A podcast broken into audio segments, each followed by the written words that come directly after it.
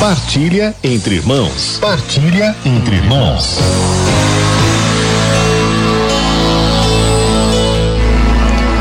Boa tarde, meu caro Frei Bruno. Boa tarde, Padre. Sua bênção. Que alegria poder estar essa tarde junto com os senhores ouvintes, partilhando um pouco da nossa vida. Deus abençoe. Uma alegria nossa te receber. Obrigado por ter aceitado o convite. A gente passou, Frei, a semana toda aqui falando de São Francisco de Assis. Foi sugestão aqui é, do pessoal da produção, nossos ouvintes. Semana passada foi Semana de Santa Terezinha, a gente falou bastante dela. E aí a gente começou essa semana, né? Na segunda-feira, o dia de São Francisco, depois veio o dia de São Benedito. Então nós falamos sobre, sobre a vida e a espiritualidade de São Francisco sobre diversos aspectos e nada melhor do que a gente terminar com um franciscano de verdade, né? Maravilha. Para falar aqui sobre, sobre o pai seráfico. Então, Isso. Frei, em primeiro lugar, se apresenta pra gente. Bom, então, é, é uma alegria, né? Reitero poder estarmos juntos nessa tarde, partilhando um pouco. Eu sou o Frei Bruno Carvalho, né? Como me apresentava no início. Tenho 25 anos, já estou no terceiro ano de teologia, faço parte da Ordem dos Frades Menores Conventuais da província aqui de Brasília, né? Porque nós também conventuais temos uma província aí é, em São Paulo. Sim. E aí depois de, dos estudos, né, do noviciado, que é quando nós professamos os votos, nós viemos aqui para Brasília mesmo para poder continuar estudo de teologia e no final aqueles que desejam é, é, recebem então a ordenação diaconal e presbiteral. Quer dizer que. E é, é esse o caminho. Você é um jovem frei, tem 25 anos, né? E, mas o, o, o, irmão Francisco, o pai, né? É, era mais jovem ainda quando recebeu a sua vocação, né? Não, exato. é, a, a, história, a história de Francisco ela, ela, é muito bonita porque toca a juventude. Francisco Sim. ele era tido como o rei da juventude da época. Então ele era aquele cara que chegava no lugar, bancava as coisas, bancava as comidas, bancava as bebidas. E tanto que os amigos dele, né, que convivia com ele ali naquela época em Assis, é, eu chamava de rei da juventude. Tem até um episódio muito engraçado que conta que os amigos dele pegaram um bastão, né, imitando o rei, e mandavam ele ir à frente, porque ele era que conduzia esses jovens. e ali, quando ele recebe o chamado, que ele vai perceber realmente é, é, que Nosso Senhor começa a trabalhar nele, ele tem mais ou menos por volta de 22 anos. Então, bem jovenzinho também. Que bênção. E como que foi o, o início, assim, da, da, da, tua vocação? Como que, que você se sentiu chamado a, ao carisma franciscano, né? Eu não sei qual foi a ordem das coisas aí exatamente. Bom, então, eu costumo falar que é, é, a minha história vocacional, ela é bem assim, normal em comparação às outras, né? Nunca teve nada de extraordinário desde muito cedo. É, sempre desejei muito ser padre, desde muito, muito criança mesmo. A ponto de falar isso na escola, de brincar com isso, né? É, é, e isso permeava a minha infância. Apesar de meus pais é, é, não serem assim, muito de ir à igreja. Eram católicos, assim, né? confessavam a fé. Me Sim. levou assim uma só vez e depois eu ia assim quase que sozinho, às vezes a catequista ia buscar. Mas na minha paróquia de origem, aqui em Brasília, uma época chegou até a Toca de Assis. Olha só. Numa época que a Toca de Assis estava assim, efervescendo, né? Tinha muitas e muitas pessoas. Sim. E ali eu me recordo que no dia do meu aniversário, uma, uma irmã me deu um, uma imagenzinha de São Francisco, na verdade um santinho, né? Daqueles folhetos. Uhum. E aí ela entregou, né? Me chamava de Bruninho. Falei assim, uhum. Bruninho, aqui para você, você um dia ainda vai ser feio. Olha só. e eu lembro que como criança eu não gostei nada daquilo, porque eu queria ser padre e não freio. Sim. Mas a partir daquele momento, é, é, Francisco começa a entrar na minha história. Cheguei a fazer acompanhamentos é, com outros carismas, eu gosto muito de crianças, né? Então pesquisei um pouco sobre os salesianos, sobre os Josefino de Murialdo.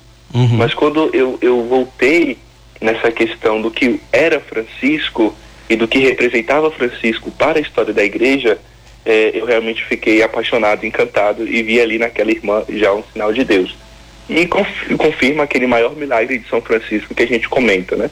O maior milagre de São Francisco não foi ele ter recebido as chagas, não foi nada de extraordinário. O maior milagre dele foi, passado 800 anos, ele ainda consegue cativar jovens que o querem seguir. Sim, é verdade. Agora, é, quando a gente olha para a vida de São Francisco, quando a gente olha para o que ele representa, né? A gente encontra uma radicalidade muito grande, né? No, no segmento de Jesus, a gente às vezes tem pessoas que não compreendem e talvez você já tenha até escutado isso, né, Frei? Para que tudo isso, né? Jesus não não, não, não, não pede tanto assim, né? Agora talvez seja exatamente isso que cativa os jovens, né? Exatamente essa radicalidade do evangelho, né? Viver o evangelho tal como ele é. Não, é justamente isso. É, quando nós falamos da radicalidade de São Francisco, nós devemos pensar sempre duas coisas. Primeiro, a liberdade. Liberdade que Francisco teve é, é, de ir aonde o seu coração precisava estar. Costumo dizer isso, né? No fundo é, do nosso coração, nós sabemos onde realmente devemos estar. Francisco teve essa liberdade. Sim. Veja, o sonho dele era ser cavaleiro, né? é, ele vai para a guerra almejando isso e no meio da guerra ele percebe que não é isso e ele volta. Voltar da guerra naquela época era sinal assim de extrema humilhação, que foi o que Sim, ele acabou ele era um, um desertor. Vivendo. Isso, era um desertor ali da, daquela cidade de Assis, ainda mais uma, a guerra com a cidade vizinha. Então, a liberdade com que Francisco faz as coisas é que leva ele à radicalidade. Né? A radicalidade, entendamos, como ir à raiz é, é, daquilo que me move. Francisco ele, ele vai na raiz daquilo que move o amor dele pelo Cristo crucificado. Por isso que ele abraça a pobreza, por isso que ele abraça a fraternidade, porque ele quer ir no cerne, quer ir na raiz, né? Francisco, ele não é um, um, um jovem de superfície, né? Possamos dizer assim. Sim, é verdade. Você falava da liberdade e tocou exatamente no ponto que é o tema que a gente propõe hoje para nossa reflexão, que é a pobreza em São Francisco de Assis. Né? Geralmente a pobreza é vista pelas pessoas não como uma liberdade, pelo contrário, é visto como algo que as priva de fazer tantas coisas. Não é verdade? Porque não tem dinheiro, não pode fazer aquilo, não pode fazer uh, aquilo outro. Mas como a gente pode compreender conforme a vida, o ensinamento de, de São Francisco, a pobreza como uma, uma das dimensões dessa liberdade evangélica? Veja, é, é interessante essa pergunta porque isso foi fonte, digamos assim, de muito de muita discussão, né? Não, não no sentido ruim, mas assim, de muito questionamento acerca disso, né? Foi por isso que, com o tempo, acabou se existindo as três ordens franciscanas, né? Nós, os conventuais, os menores, conhecido aí por Frei Galvão, e depois os capuchinhos, conhecido mais por São Padre Pio. Sim. Veja, é, se discutiam a pobreza, se discutiam o que era a pobreza, quem se vivia ou não a pobreza, mas a preocupação de Francisco, em primeiro lugar, nunca foi a pobreza. A preocupação de Francisco, em primeiro lugar, foi a fraternidade. Uhum. Ele abraça a pobreza porque a pobreza está para servir à fraternidade. A pobreza está para servir a minha relação com Jesus crucificado. Por isso que ele vai abraçar a pobreza. No entanto que na nossa regra, Francisco, ele fala, é, é, não usa o termo pobreza, mas ele usa o termo sem nada de próprio. Porque tudo aquilo que me apropria me tira de mim mesmo, me desassocia. E, e a pobreza evangélica, ela precisa me colocar dentro de mim para que eu possa servir melhor o meu irmão. Então, em Francisco de Assis, a pobreza ela sempre vai estar para o serviço da fraternidade e para o meu serviço é, do encontro com Jesus. Ou seja, a pobreza não é um bem em si. É assim que Isso. a gente compreende, né? Afinal, a pobreza, na verdade, justamente, ela em si não é um bem. É, em, em si, ela é uma ausência de bens. Mas quando ela é um despojar-se de si para servir o próximo, aí ela ganha novo sentido. E aí isso encontra sentido na vida de todo cristão, na verdade, né? Não, não só na tua vida, que é, é, um frei franciscano, mas também na minha vida como padre diocesano, na vida da mãe de família, do pai de família que nos acompanha, da, do aposentado que nos acompanha, na vida de todos. Isso é justamente porque o, não são os bens que vai ditar o meu ritmo de vida. Por exemplo, o pai de família e a mãe de família que vive é, escravizado é, é, pelos bens materiais, não vive a liberdade de sua vocação como, como casado, como pai de família, como mãe de família. Então, é, é por isso que Francisco, ele, ele abraça uma verdade que é evangélica. Francisco, ele não propõe nada de novo. Quando ele chega ao Papa e fala do novo estilo de vida, ele fala que quer viver o evangelho. Então, às vezes é uma crise, né? Pergunta qual é o carisma de São Francisco? Foi cuidar dos leprosos? Não. É viver a extrema pobreza? Não. O nosso carisma, e Francisco deixa isso por escrito, é viver o evangelho. Né? Não, não há nada de novo, mas apenas um jeito diferente de quem foi abraçado por essa, por essa liberdade, né? por essa vontade de ser mais de Deus. O Frei, é, você dizia aí do, de viver o evangelho, né? É claro que o grande modelo disso, o grande modelo da vida religiosa, da vida consagrada, sobretudo, e também da vida franciscana, são as primeiras comunidades cristãs, né? A gente tem aquele, aquele, aquele modelo da primeira comunidade que está lá no comecinho de Atos dos Apóstolos, que diz que, que todos eram tinham tudo em comum, não é verdade?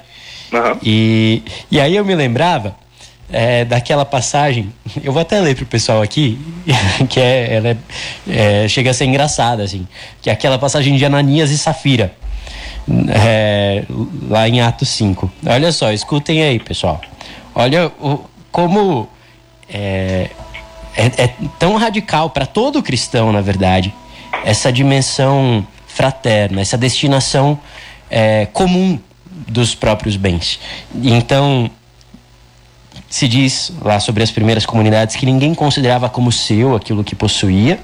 E aí depois se conta um episódio, né? Logo no comecinho da igreja. Um homem chamado Ananias, de comum acordo com a sua mulher, vendeu um campo. E combinando com ela, reteve uma parte da quantia da venda levando apenas a outra parte aos pés dos apóstolos. Era comum que as pessoas depositassem os seus bens aos pés dos apóstolos para ter tudo em comum. Então ele reteve uma parte. Ele foi egoísta, né? E aí, olha só, Pedro, porém, disse: Ananias, iluminado pelo Espírito Santo, Pedro sabia o que tinha acontecido, né? Ananias, por que tomou Satanás conta do teu coração? Por que menti, para, para que mentiste ao Espírito Santo e enganaste e enganasses acerca do valor do campo?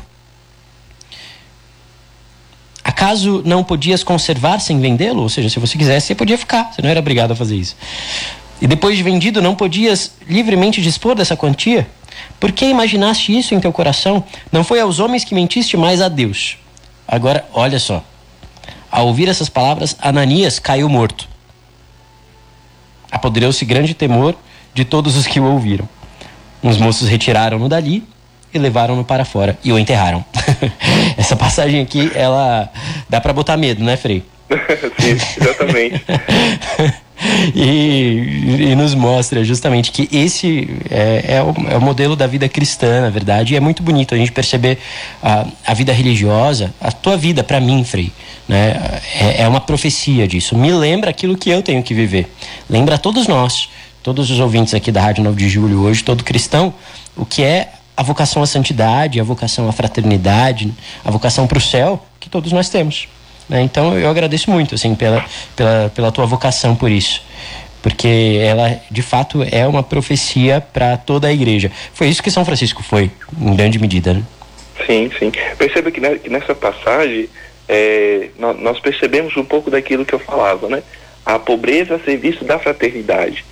A partir do momento que a pobreza ela não está no serviço da fraternidade, mas sim do meu ego para poder me vangloriar de que eu tinha um campo e ainda que eu tive uma parte, eu, é, aos olhos dos outros, partilhei, ao invés de ter sido sincero e ido lá a Pedro e falar, olha, não, não consigo ainda vender, me desapropriar.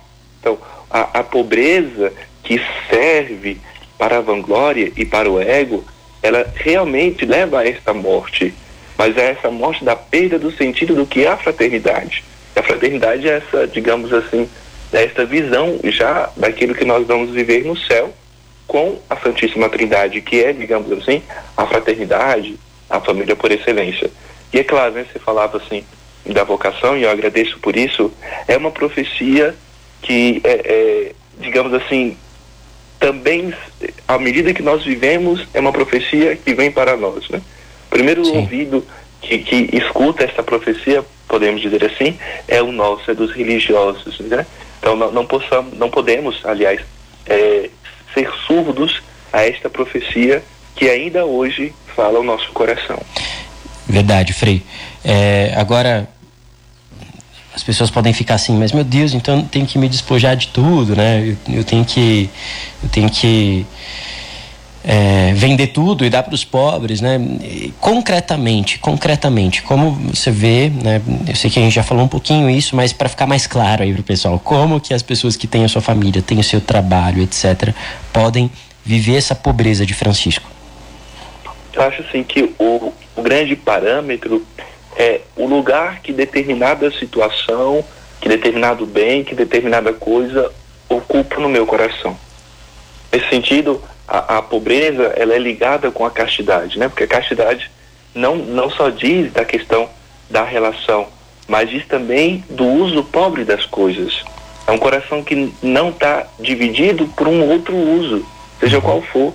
Se eu me aproprio de um bem na nossa concepção religiosa, há também um pecado contra a castidade, né? Podemos dizer assim. Sim. Então, o, o, o pai de família, né? a mãe de família que nos escuta, o jovem, que olha isso e fala como viver é, esta pobreza de Francisco é saber o lugar que tudo que eu tenho procurado ocupa no meu coração.